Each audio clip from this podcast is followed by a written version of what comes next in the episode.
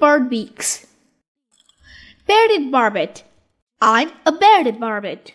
I have feathers on my beak that look like hair. Crossbill. I'm a crossbill. My beak is crossed like an X.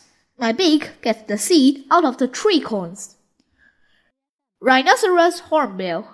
I'm a rhinoceros hornbill. I have a horn on top of my beak. I use it to knock down fruit. Sword-billed hummingbird. I'm a sword-billed hummingbird.